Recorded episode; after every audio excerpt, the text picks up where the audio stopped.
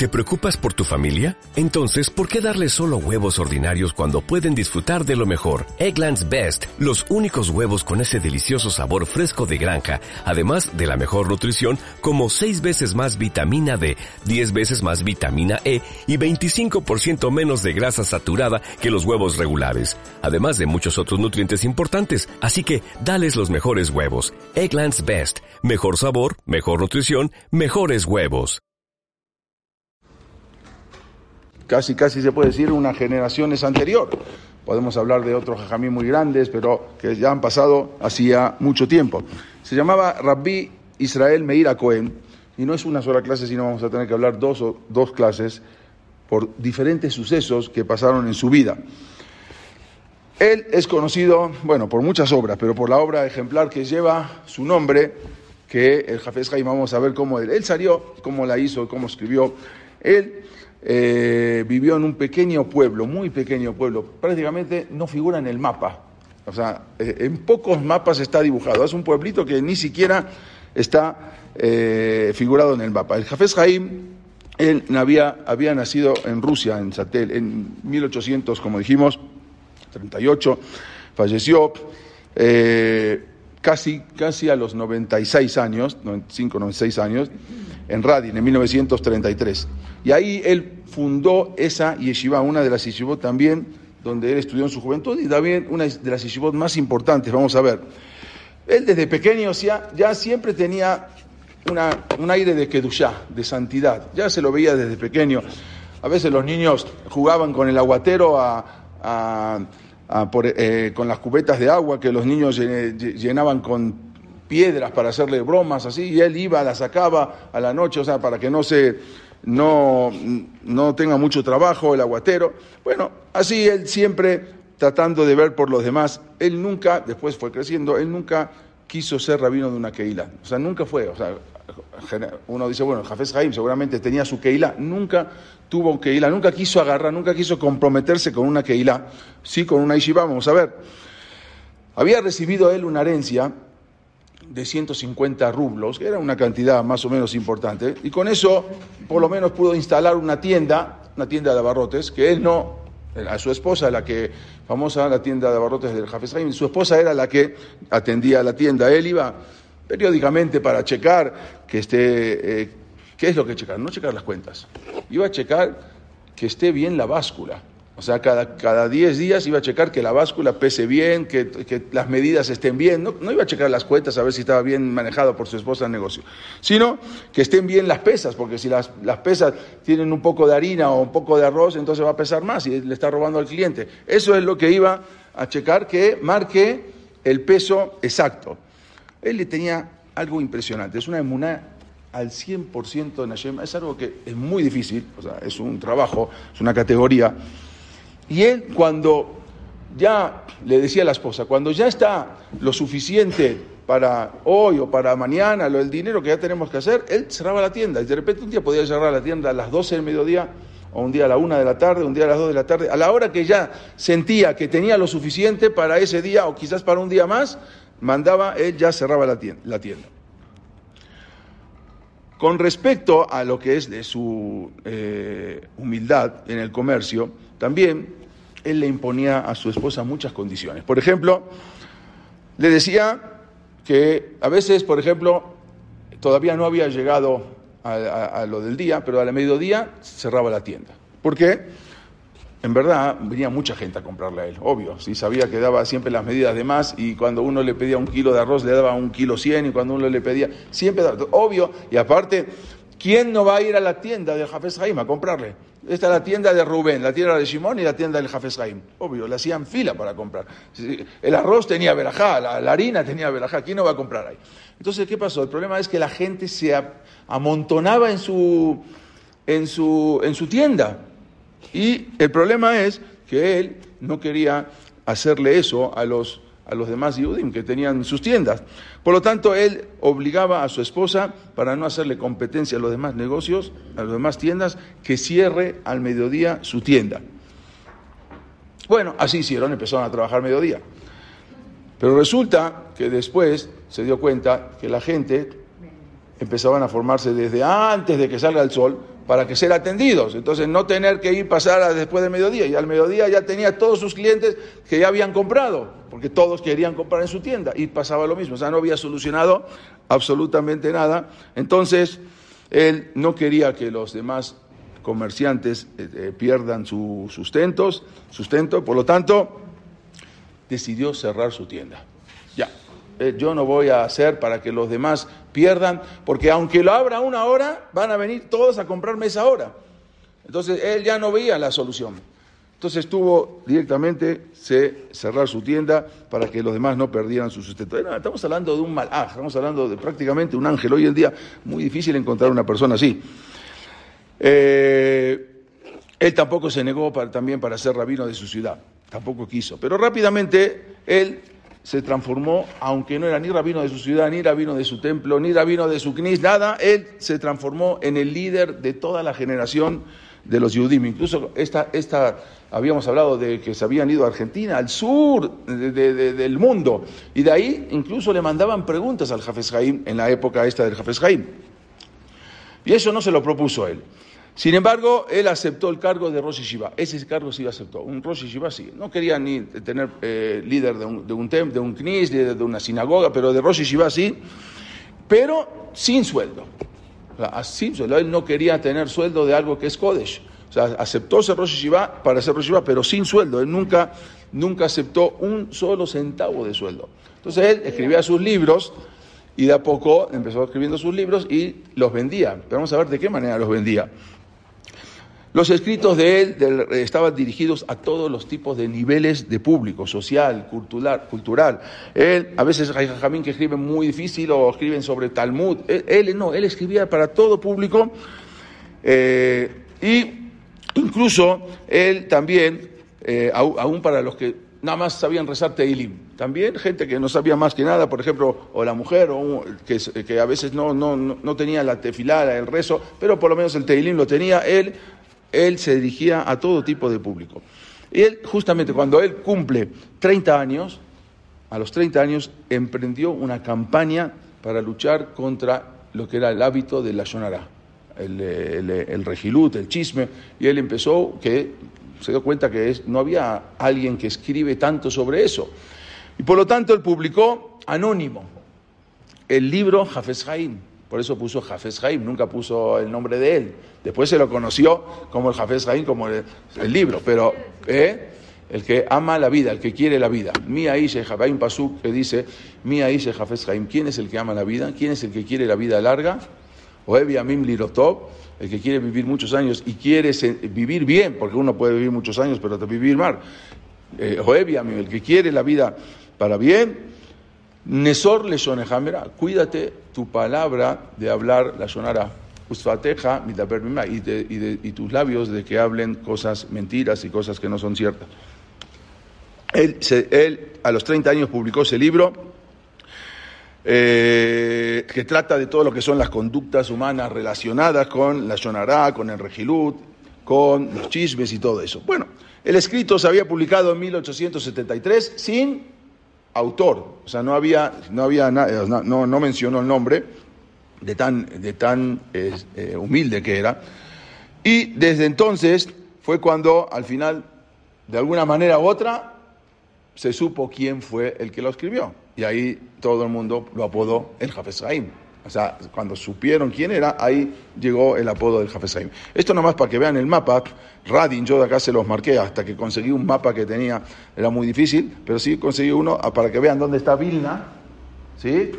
Y acá está Radum. Es Radum, bueno, se lo conoce también como Radin. Sí, pero es un pueblito que prácticamente eh, es, un, em, eh, es un pueblo, un pueblo muy pequeño y que de, de campo, o sea, de rural. Bueno, él también debido... ¿Eh? Ahora vamos a ver, sí. sí eh, no, nada, no hay nada, sigue siendo un pueblo rural, los Yehudim ya se fueron, vamos a hablar. También él le dio mucha importancia a la Salahota, al Shulchan Aruch. Por eso él, escribió el famoso Mishnah Berura, que es un código que él explica, eh, compila, compila todo lo que es el, el, Aruch de Rabbi Yosef Caro. Él decía y él insistía mucho en que cada individuo debe ser honesto, cuidadosamente con lo que dice, con lo que expresa, honesto en sus transacciones, en comprar, en vender, él, la medida justa, él siempre se, cuidaba mucho de eso.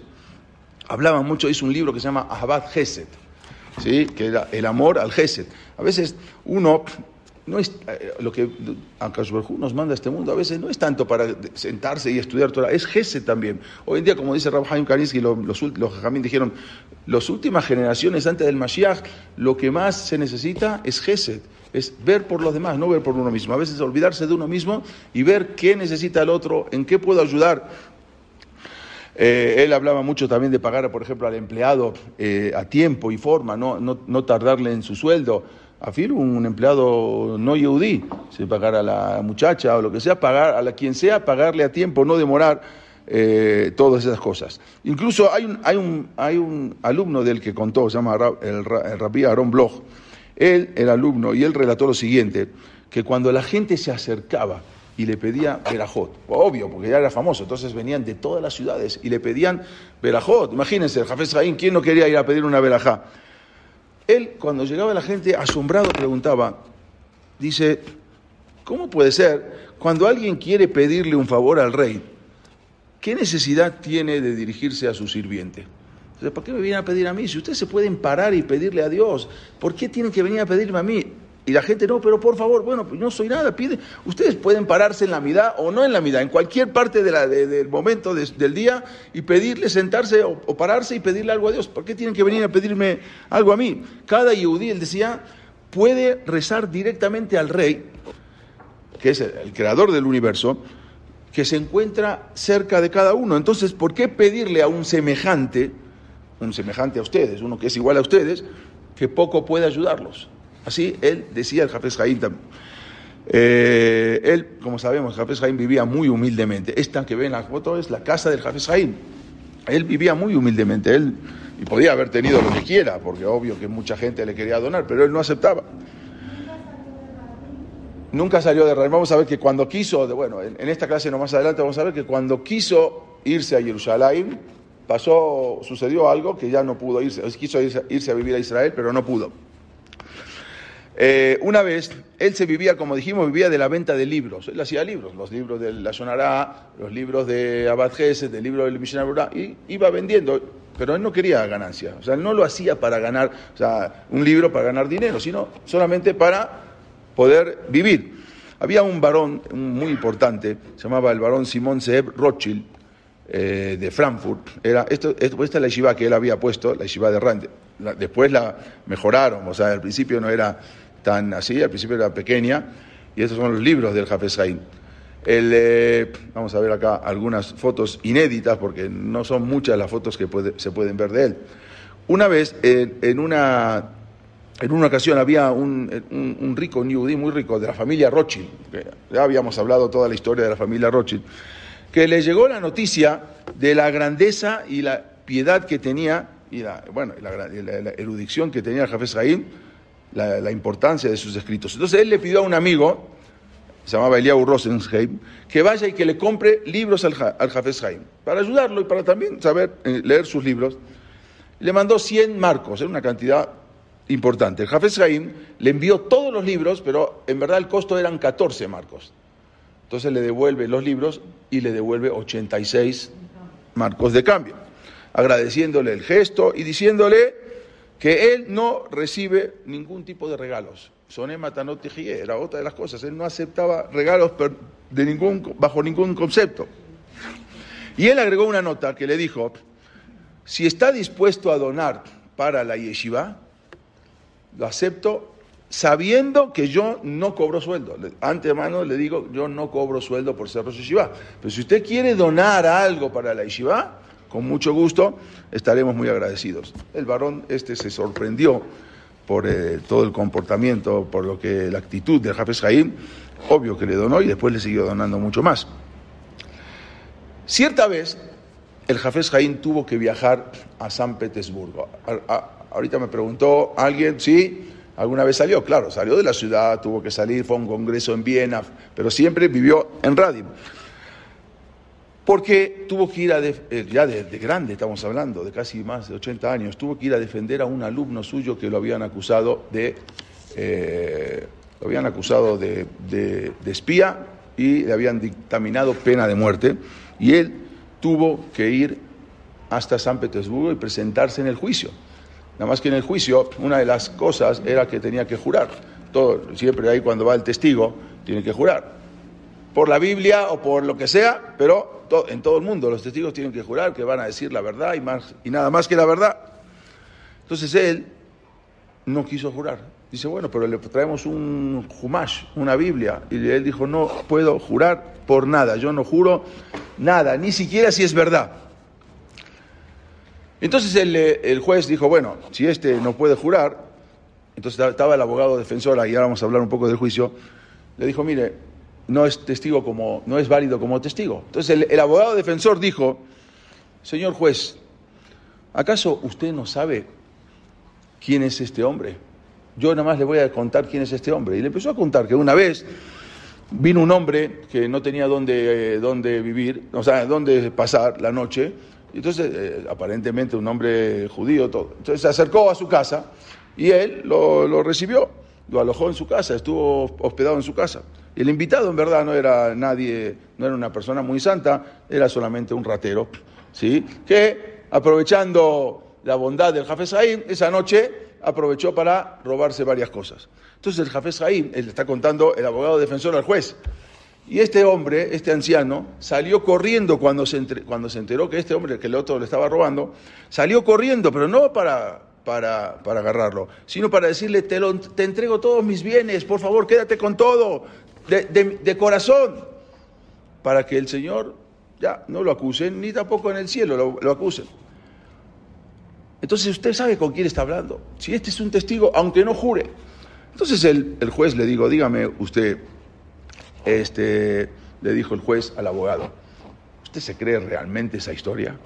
Esos cuentitos, ¿usted, usted, usted también se lo cree? Entonces le dijo el abogado, mire, yo no sé su señoría si, si es cierto o no, pero de usted y de mí nadie habla así. Entonces, de, él sí se nunca, nadie habló así de usted ni de mí, pero de él sí. Y de él, no solamente esto, sino muchas cosas. Pero ¿qué pasó? ¿Qué pasó con eso que hablamos? ¿Cómo fue ese, dijimos, ese problema que hubo, que desencadenó al final que el zar de Rusia dimitiera, dimitiera. O sea, lo que este, este suceso que, que pasó fue algo que, que fue, que fue una, una, una, cosa muy grande en la historia, un, suceso impresionante en la historia, porque a raíz de esto y por algo que dijo el Jafes Haim, el zar de Rusia, que ya tenían más de 300 años heredando los, los zares de Rusia, la familia Romanov. Entonces, ellos, al final se termina toda, toda ese, todo, todo ese imperio. Estábamos, estábamos esa dinastía. Estábamos hablando que en esa época era ya eh, 1914. Estábamos hablando que ya había empezado, era la, estábamos hablando de la Primera Guerra Mundial, antes de la, un poquito antes. Muchísimas comunidades judías en Europa en Europa del Este eran, fueron destruidas, los yeshivot empezaban a ser disueltas. Desafortunadamente siempre los judíos fueron eh, el, el, elemento extranjero, siempre eran el chivo expiatorio y siempre para, para cada país, entonces ellos decían que seguramente los judíos están traicionando al país y seguramente están, están, eh, son espías para tal país, siempre era una cosa así, pues sabemos eso. Además, existía también un antisemitismo muy grande en Europa y especialmente en Rusia. Esto había pasado apenas 20 años después de lo que pasó con toda la historia de Dreyfus. ¿Se acuerda que hablamos de la historia de Alfred, Dreyfus? Todo esto fue 20 años después. La ciudad de Radim era una ciudad, como dijimos, muy tranquila, era una comunidad rural, eh, ni siquiera tenía estación de tren, o sea, porque normalmente las, ciudades que tenían estación de tren eran mucho más concurridas en la ciudad, pero este era un pueblo porque no, se llegaba ahí con tren. La yeshiva había sido establecida, como dijimos, en 1869, la yeshiva de Radin. Y era, por eso se hizo mundial, mundialmente famoso, pero no figuraba, como dijimos, el, el, pueblo ahí. Todo esto pasó después de todo este suceso de Alfred, 20 años después.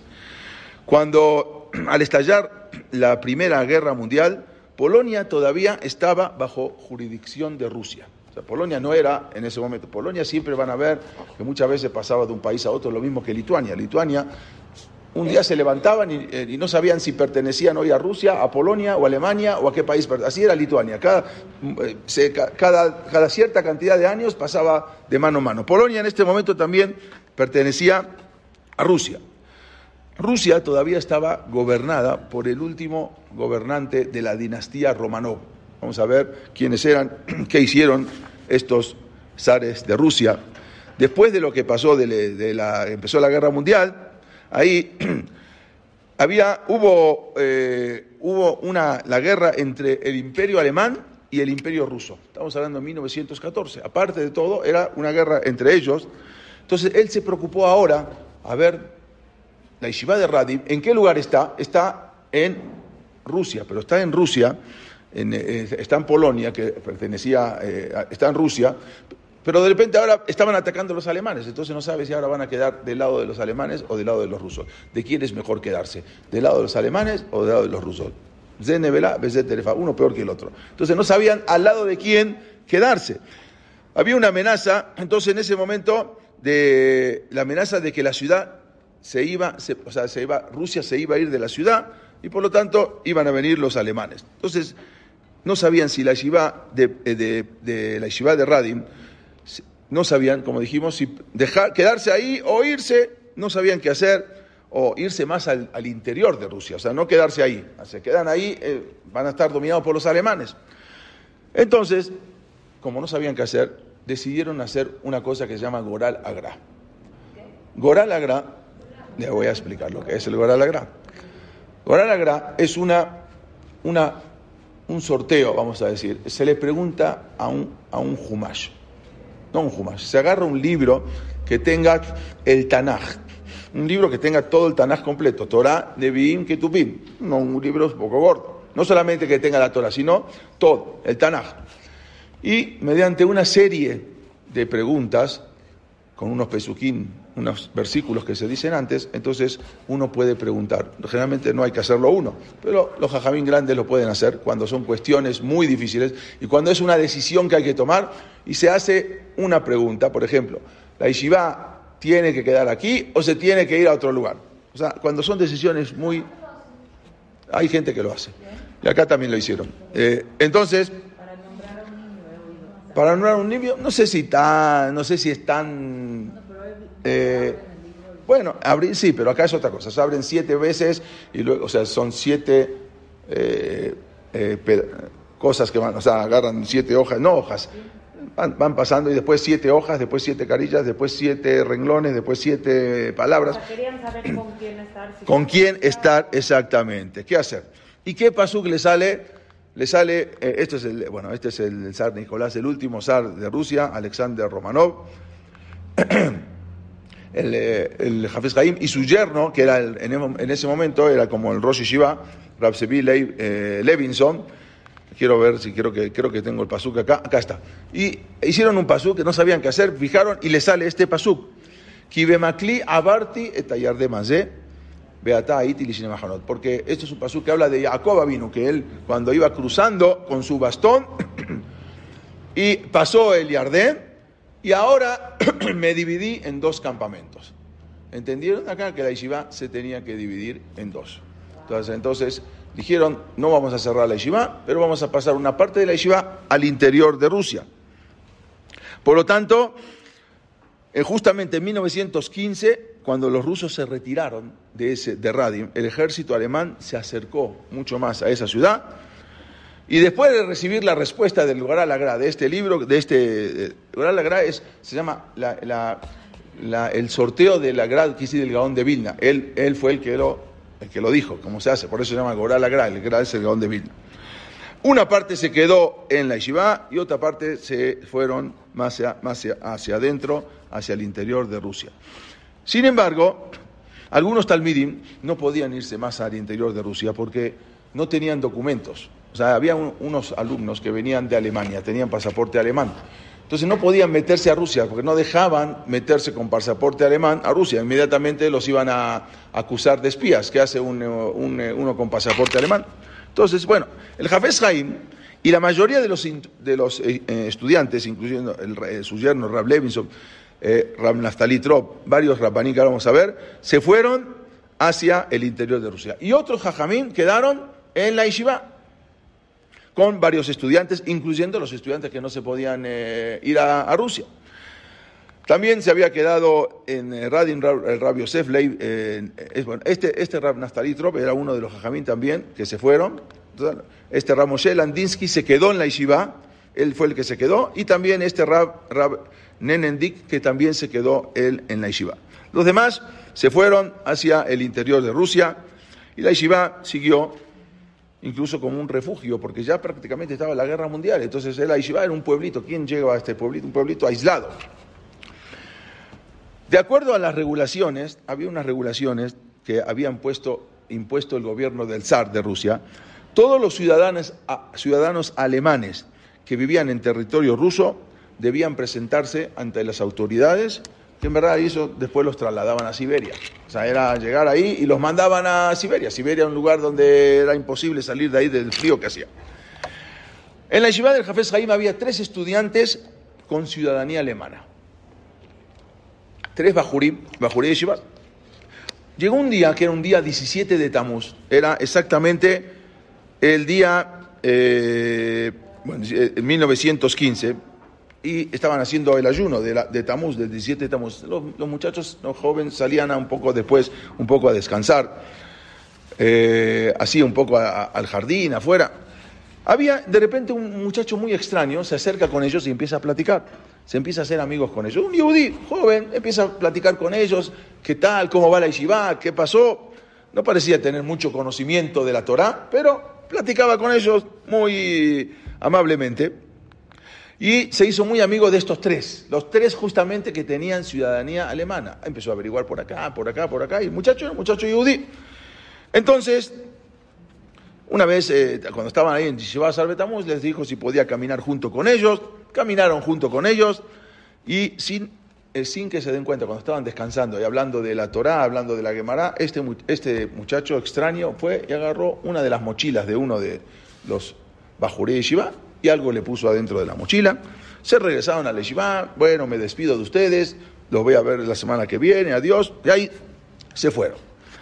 Horas más tarde, el mismo día 17 de Tamuz, en la noche, en la oscuridad, cuando había terminado el, ayuno, se acercan unos vehículos militares a la Yeshiva, vienen la policía del zar ruso y de repente el pequeño pueblo de Radin se convierte en algo insólito. De repente la policía rusa, de repente venían todos los investigadores, rodearon la casa del rabino, rodearon la de la Yeshiva y empezaron a registrar las casas, empezaron a registrar fueron a la a todos los que estaban ahí, muchos ya se habían ido, dijimos, pero los que estaban ahí todavía, y de repente encuentran un papel en, la bolsa del saco de uno de los tres muchachos que eran de, procedencia alemana, que estudiaban en la yeshiva, ¿qué encuentran ahí? Encuentran un dibujo detallado de una fortaleza militar rusa en Kovno, creo que habíamos ido, eh, eh, en Lituania, hay una fortaleza en Kovno, que ahí murió después, más adelante en la guerra mundial, murió el, el Hanan Basserman. Es una fortaleza impresionante. Él tenía, era una fortaleza de rusa. Entonces, él tenía un papel de toda la fortaleza, como que era un espía. El saco ese pertenecía a un bajur se llama, se llama Efraim Leibovich. Era uno de los bajurim que había llegado de Alemania. No tenía ni idea cómo había aparecido ese papel en su bolsa. Pero ahora los agentes lo estaban eh, acusando, él decía que era totalmente inocente, no sabe de qué están hablando, no entendía de qué están hablando, cómo pasó esto. Y no solamente eso, sino que también van por el Rab Leib Matris, el cuñado del Jafes Jaim, también es detenido, porque el niño se hospedaba en su casa, no había, eh, no era la yeshiva como hoy en día que tenían para dormir. Entonces cada muchacho se, hospedaba en una casa. ¿Dónde estaba hospedando? En la casa del cuñado del Jafes Jaim. Y este es, este es el mapa del fuerte de Kovno que habían encontrado. Entonces, aparentemente, se lo llevan detenido a este muchacho que no tenía ni idea cómo apareció ese papel en, la bolsa, pero como yo les conté, alguien se los puso ahí. Fue arrestado y lo acusaron de espionaje para el enemigo alemán. Como él tenía pasaporte alemán, entonces lo acusaron ahora de espionaje para el alemán. Fue llevado a la policía secreta y de ahí se lo trasladaron a Vilna y inmediatamente le empezaron a hacer el juicio y el juicio salió que sería ejecutado en 48 horas. 48 horas iban a ejecutarlo porque es un espía alemán. No sé ni de qué me están hablando, no entendía de qué me están hablando. El muchacho lo llevan ahí. ¿Y quién era? Ahora, eso vamos a hablar. ¿Quién era el que nos denunció? Después, eh, bueno, también habían agarrado al rab, el rabino, después de unos esfuerzos desesperados, al final eh, liberaron al rabino y se metieron, empezaron a meterse mucha gente de diferentes países que sabían de este muchacho. Al final, pagando grandes sumas de dinero, lograron evitar la inmediata muerte. O sea, lo iban a matar, pero no en este momento, no en 48 horas, lo único que lograron es aplazar. Pudieron aplazar un poco el plazo, o sea, la ejecución. Bueno, al final, estos cargos eran enormemente, cargos muy grandes, o sea, espionaje para el ejército alemán. O sea, es lo peor que podía pasar. O sea, no había manera de evadir este cargo. ¿Quién fue el que metió el papelito? Sí, de la identidad de ese extraño. Si lo vieron varias veces a un extraño que de repente se metió, un yudí apenas sabía estudiar y de repente se mete a hablar, pero bueno, quisieron ayudarlo. Y al final, al final, él, este miembro, era un judío de un miembro de la que se llamaba Okrana. Okrana era una policía secreta, así se llamaba a la policía secreta del zar de Rusia. Muchos participaron, muchos eran de la Okrana. También Vamos a ver más adelante que León Trotsky también era de la Ucrania. Muchos eran, pertenecían a la policía secreta rusa, la policía secreta del zar Nicolás. Este joven era de una familia judía ortodoxa, por eso sabía un poco de estudiar, pero era muy ambicioso, tenía muchas aspiraciones, él quería crecer ante la policía del, del zar ruso, quería quedar bien. Entonces él les prometió que iba a traer a alguien que, entonces, para que lo asciendan en su puesto de policía. Entonces, fabricó todo un complot en contra del desafortunado Bajur Yeshiva Efraín, que, obvio que era uno de esos tres que los iban a acusar porque tenían pasaporte alemán, y así poder demostrar su astucia, astucia, eh, astucia y con eso que lo eleven de cargo, que lo sea reconocido por el zar Nicolás. Bueno, por lo tanto había, había puesto ese documento incriminatorio y al final, inmediatamente, después que se fue de ahí, fue a la policía a decir, mire, ya descubrí quién es el que trae, y ya sabía todo, él había puesto todo. Entonces, este se convirtió ahora en una, en una este muchacho joven, este Bajuri Shiva, en una víctima involuntaria. Y ahora, eh, saber, era algo impresionante, para entender cómo era, para que sepan un poco, en la época de lo que el régimen zarista, era un régimen déspota, un régimen represivo desde hacía tres siglos. O sea, empezó desde 1613, la época de los zares rusos, y se acabó en esta época con el Hafez Haim. Vamos a ver por qué. Estamos hablando de 1613 hasta 1917, más de 300 años que se había instaurado la dinastía Romanov. Por ejemplo, en un periodo de cuatro años hubo 284 pogroms. ¿Saben lo que son pogroms? Pogroms eran que entraban y hacían, destruían, mataban, violaban, algo impresionante. En la época de los zares de Rusia, la mayoría de los pogroms eran organizados por el mismo gobierno, no eran organizados por la gente, eran organizados por el mismo gobierno. Pero ¿por qué querían los gobiernos de los zares? ¿Por qué, ¿Por qué, querían organizar ese tipo de pogrom, ese tipo de, de, de desastres? ¿Por qué? No tanto, algo falta. ¿Por qué? Porque los judíos siempre eran clásico, el clásico chivo expiatorio para los problemas económicos de Rusia y también para muchos países en otra historia. Obviamente los problemas que había económicos en Rusia no tenían nada que ver con los judíos, sino que era un régimen corrupto, un régimen obsoleto. Por lo tanto, una forma de desviar la atención de esa corrupción era culpar a los judíos.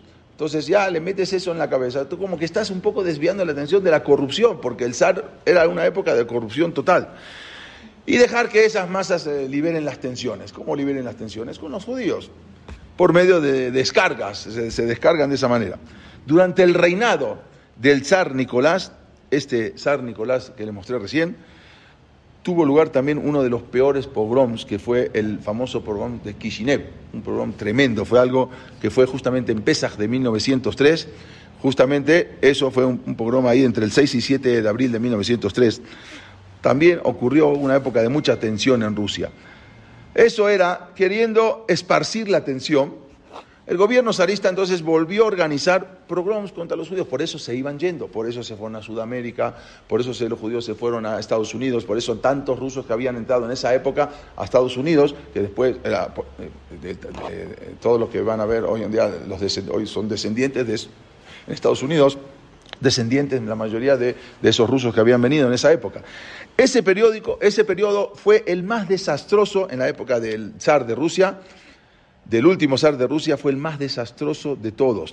Hubo, esto es un problema en Kishinev, hubo, eh, como dijimos, 284 pogroms que dejaron más de 50.000 Yehudim muertos. Era algo tremendo de lo que había sido en esa época del último zar de Rusia, la familia Romanov, que no terminaron nada bien. Al final terminaron todos fusilados.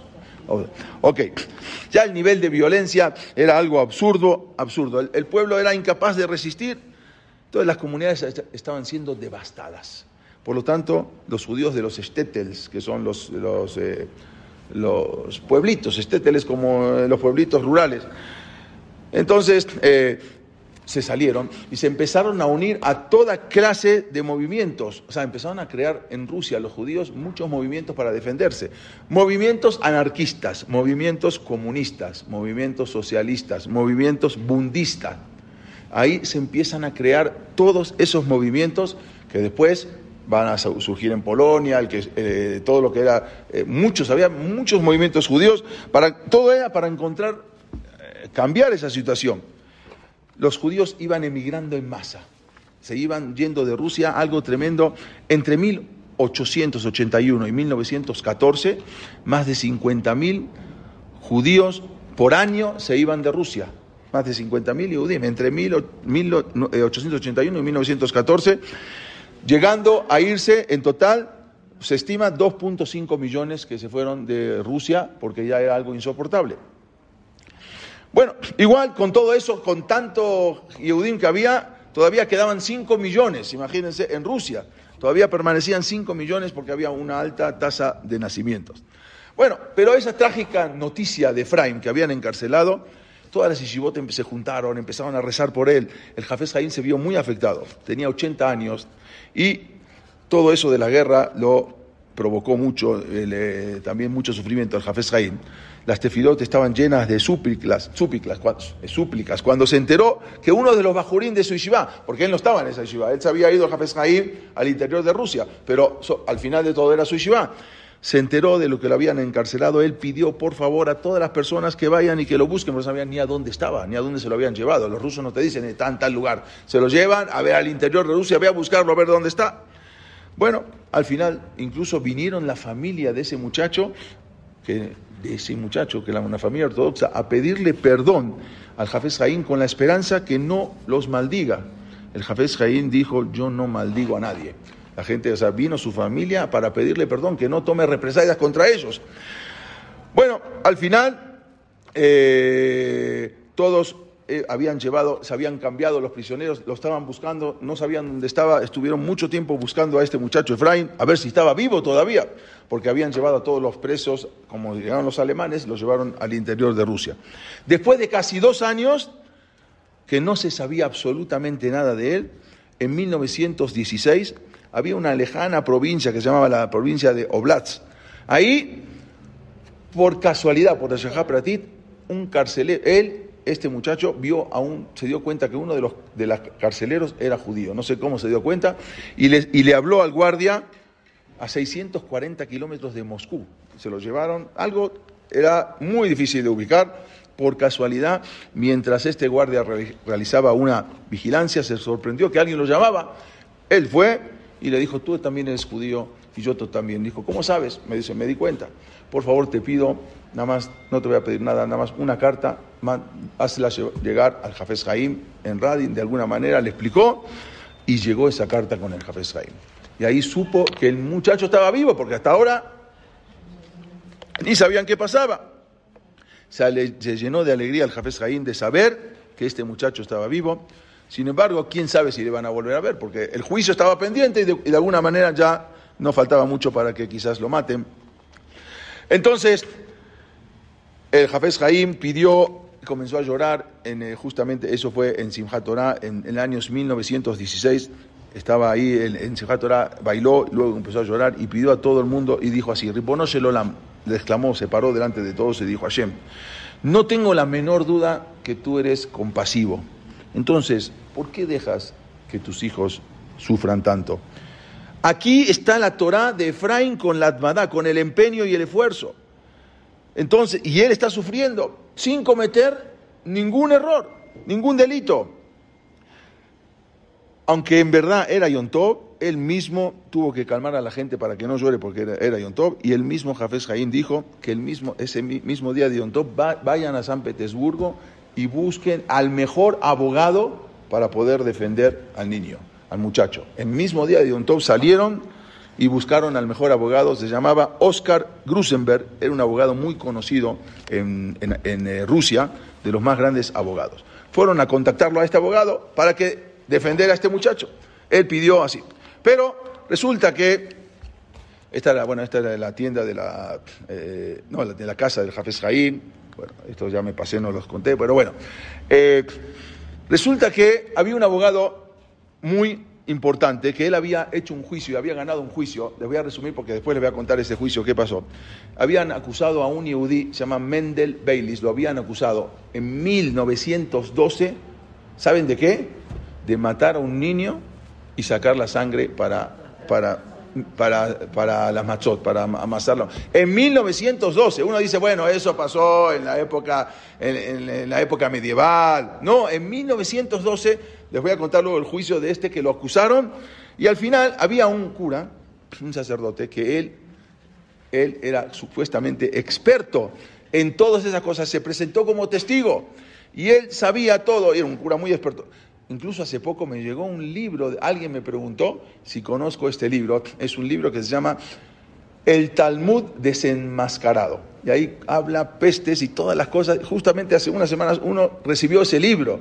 Imagínense, bueno, un libro que él había escrito, este es el abogado Oscar Grusenberg, y este es Menachem Mendel Baylis, el que habían acusado de haber matado, y lo encontraron a un niño mutilado, este niño Andrei Shuchinsky, después les voy a hablar de esta historia, es una historia impresionante también, y encontraron una camisa toda ensangrentada, obvio, acusaron a Liudi porque vivía cerca. Después vamos a ver esta, una campaña antisemita que sea algo, algo impresionante, como la policía lo detuvo, se lo llevó a la cárcel, ahí está encarcelado este Mendel Baylis, que al final después salió. Pero ¿qué pasó? En, en el juicio, este experto, este cura, que era muy experto, supuestamente en todo lo que es el judaísmo. Y él sabía que los judíos utilizan, eh, acusaba que sí, que él sabía fehacientemente que los judíos en Pesach necesitan matar a unos niños para quitarle la sangre y con eso amasarlas, hacerlas machot. Pero él no tenía ninguna duda y él era un experto y le pueden preguntar lo que quiera de judaísmo y él los va a contestar.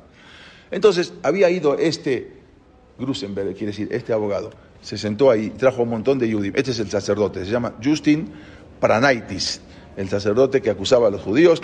Y este era el libro, este sacerdote, y este era el libro que se llama El Talmud desenmascarado. Por lo tanto, cuando se acercó este abogado, le dijo, usted es experto, sí, yo soy experto en todo lo que es judaísmo, puede preguntarme. Dijo, bueno, le voy a preguntar, y trajo muchos judíos, muchos judíos que al juicio como jurados, también estaban los jurados. Entonces, eso fue en San Petersburgo. Entonces, él le dijo, si usted conoce a todos los personajes de la historia de la Biblia, dijo, sí, Abraham, Isaac, Jacob, Jacob, a todos, yo conozco a todos. Bueno, le quiero preguntar algo si usted es tan experto en eso. ¿Usted conoce a un personaje que se llama Baba Batra? Baba Batra, Baba, Baba en ruso quiere decir eh, abuela. Entonces, Baba Batra es una Gemara, es un Talmud, es un tratado. Entonces le dijo, ¿usted conoce al personaje que se llama Baba Batra? Él justo, junto, con este rab, Rabbi Yaakov Masé de Moscú. Entonces se presentaba, le dijo, ¿usted conoce al personaje Baba? Y él le dijo, sí, la verdad lo conozco, no me acuerdo en qué época vivió, pero sí me acuerdo que alguna vez lo estudié, eh, sé quién es el personaje Baba Batra, pero no me acuerdo. Entonces le dijo, ahí todos empezaron con carcajadas, todos empiezan a reír, se dieron cuenta que no es un personaje, sino es un Talmud, dijo, usted no sabe nada, este es el Talmud Baba Batra. Por lo tanto, ahí demostraron y al final salió la verdad que este era inocente, lo liberaron. A este abogado dijo el Jafes Jaim, quiero que vayan y contraten. Bueno, entonces el Jafes Jaim se encargó de que vayan con este abogado. Al final en el juicio salió, después se fue a Nueva York, murió, murió en Nueva York. Y esta fue la verdadera quien que había matado al niño. Pero en otra, en otra clase se los voy a contar. El Jafes Jaín se va, eh, le piden que vaya, pero este señor va, va, directamente y se presenta él en San Petersburgo. Después de 80 años viaja desde Radin para pedirle al abogado que por favor sea él el que se presente al juicio. Entonces, el abogado dice, déjeme pensar, pero al final dijo, es muy difícil, son no me siento suficientemente valiente para comparecer a un, a, a, a un, tribunal militar. Ya lo iban a juzgar, ya le iban a dictaminar al, al, joven la pena de muerte o no. Le dijo, sin embargo, tengo un amigo que no es, no es judío, le voy a preguntar si él quiere, es un capitán y es un abogado muy bueno. Le preguntó y el abogado aceptó. Le dijo, mire, yo no voy a ir, yo voy a ir, pero yo no puedo porque me da miedo, yo soy judío, y es un, es, un, es un tribunal militar, no era un tribunal civil. Entonces, por lo tanto, eh, la recomendó a esa persona. Al final, el juicio se celebró en Bielorrusia en el mes de Tebet, 5677, que fue en 1916, ante un, ante un tribunal militar. Eran con tres generales rusos que eran de los tribunales militares, son los más duros. Ahí no hay concesiones, ahí no es un tribunal civil, jueces que pueden escuchar. Por lo tanto, comienza el juicio, entre los testigos estaba el Jafes Jaim. Y estaba, él mismo se fue y viajó para ser testigo. El Rabbi Hanan Barselman, el eh, grande Jajamín también. Entonces ahí llegó el tribunal militar y empezaron el juicio. Y empezó, empezaron a acusarlo, como dijimos, de que él tenía eh, un plan, un plano de la fortaleza militar. Ya en tres minutos más, si Dios quiere, terminamos. Entonces se levanta y el Jafes Jaim, él quiere dar su testimonio, da su testimonio, pero el problema es que no sabe hablar ruso, hablaba yiddish. Entonces él van a traducir y él quiere dar su testimonio. El Jafes Jaim no hablaba ruso, entonces eh, dio su testimonio y dijo que el muchacho, él puede, eh, se negó a jurar, primero que todo tenía que jurar, y ahí es donde habíamos dicho esto que tenía que jurar. Lo primero que tenía que hacer tenía que jurar, él dijo, yo no voy a jurar. Y Nunca, el abogado dijo, nunca ha salido una falsedad de su boca. Usted no se preocupe, señor juez. Él nunca va a decir una cosa, una, algo que es falso, pero no va a jurar. ¿eh? Él no quería, él nunca había jurado, ni aunque sea en nombre, él no quería ni jurar de algo que podía provocar, si después si lo va a cumplir, no va a cumplir. Él, nunca juraba por nada. Entonces, eh, pero durante su testimonio, el Jafes Haim nunca levantó la mirada, siempre mirando hacia abajo, nunca levantó para mirar al juez. Entonces, cuando termina su testimonio, el juez le pregunta, ¿por qué no levanta la cabeza cuando está hablando? Si no levanta, cuando una persona no levanta la cabeza, está demostrando que su testimonio no es verdadero, no puede mirar al juez, no tiene cara para mirar al juez. Dice, ¿por qué el Jafes Haim todo el día habló con la cabeza para abajo? Así le dijo, sin mirar.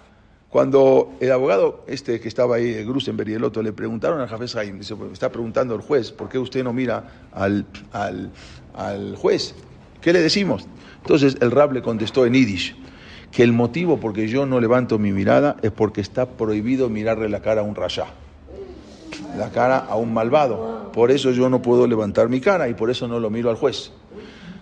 ¿Qué le va a traducir ahora el abogado a este señor? Se puso pálido y no podía traducir, no le salían las palabras. Cuando el juez ve la cara de asombro y cuando el Jafes Jaim ve, Jafes Jaim insiste, tradúcele lo que yo dije, tradúcele, no, no, no lo guardes.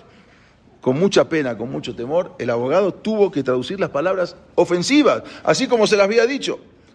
Después de decirle eso, no le puede mirar la cara a un malvado, por eso no lo mira. El juez se quedó duro. Hubo un silencio en la sala tremendo y cuando termina el abogado dijo, quiero que sepa que estoy verdaderamente sorprendido de la integridad y honestidad de este rabino. Así dijo el juez militar, el juez. Él, él dijo, quiero que sepa. Bueno, al final trataron de explicar quién era el Jafes Jaim, entre una cosa y otra, pero al final, en ese momento, no tomaron la decisión. Y ahí fue cuando le dijo, ¿ustedes quién sabe ser Jafes Jaim? Él salió corriendo detrás de una persona que le entró a robar a su casa. ¿Usted cree eso? Mire, yo no sé si yo lo creo o no lo creo, pero de usted y de mí nadie habla así. Y le empezó a contar otra cosa del Jafes Jaim. Bueno, al final, ¿qué pasó? No tomaron una decisión en ese momento, Jafes Jaim se volvió, le dijeron que van a, van a, van a o sea, era para tomar una decisión, dijeron que lo van a pensar otra vez, pero al final salió la sentencia que tiene que estar 10 años de trabajo forzados en Siberia. El Jaim ya no, supo esto, él ya estaba allá. 10 años de trabajo forzados en Siberia es lo mismo que la muerte. Ya, no, no hay, es, lo mismo. Entonces, cuando iban al Jafes Jaim tenían que decirle la verdad. ¿Y cómo le van a decir ahora al Jafes Jaim eso? Cuando llegan con el Jafes Jaim, ah, pero como ya tuvo dos años, entonces van a ser ocho. O sea, como ya estuvo dos años encarcelado, no sabían qué decirle al Jafes Jaim. Cuando llegan le dicen, jajam, rab. ¿Qué pasó al final? ¿Cuál fue la, sentencia? Al final, dos años en Siberia. No le dijeron eh, que van a, eh, dos años que ya estuvo. Le dijeron dos años, no le dijeron diez ni ocho. Entonces le dijo, díganme la verdad. No me, me están mintiendo y yo quiero, les ordeno que me digan la verdad. Al final le tuvieron que decir la verdad, en verdad son 10 años menos 2, 8 años. Entonces Jafes Jaim dijo, cierren las ventanas, cierren las puertas y les dijo, miró para un lado y para el otro, y Jafes Jaim dijo, ¿ellos creen que pueden sentenciarlo a 10 años de prisión? Son tontos.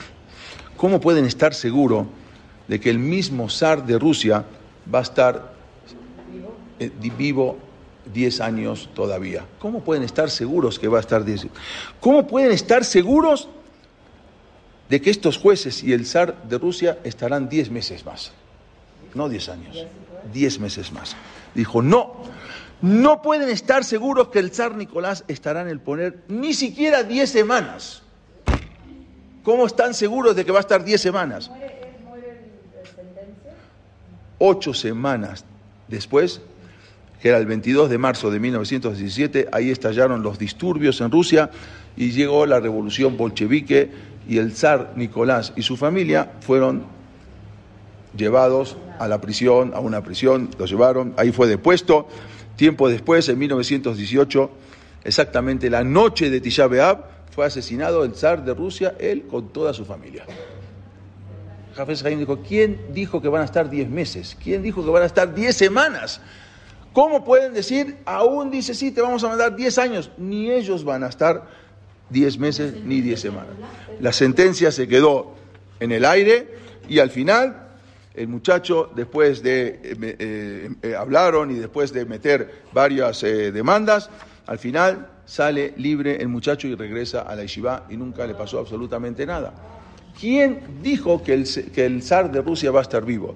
O sea, una cosa es el Jafes Haim, el Jafes Haim es un Tamil Jajam, y él mismo se piensa que están haciendo juicio, y ahí fue como termina el zar de Rusia y termina toda esa, esa opresión que durante más de 300 años estuvieron amargando la vida al pueblo judío, se acabó con el Jafes Haim, aunque vino otro rab y luego le dijo al Jafes Haim, Rabino, ¿quién sabe si los que van a venir, los bolcheviques, van a ser mejores? No sabemos, quizás son peores todavía, vamos a ver. Pero el zar se acabó. Lo que dijo el Jafes Jaim era una palabra que él mantuvo toda su palabra y se acaba esa opresión tan dura y tan fuerte con el Am Israel, con el pueblo judío durante tantos años y fusilan al zar Nicolás y a toda su familia terminan fusilados la noche de Tisha B'Av. Jafes Haim dijo una palabra, el Jafes Haim es lo que sabe. Satayem es para que entendamos un poco lo que es la fuerza de los Talmideh Jajamim, que no se utiliza, pero cuando hay necesidad se tiene que utilizar. Y eso era el Jafes Haim, un, un jajam tan, tan grande que fue quien acabó con toda esta opresión del zar de Rusia. La semana que viene vamos a seguir con la, con la clase, con la educación. Gracias a ustedes, perdón si me tardé un poquito más. Gracias a ustedes.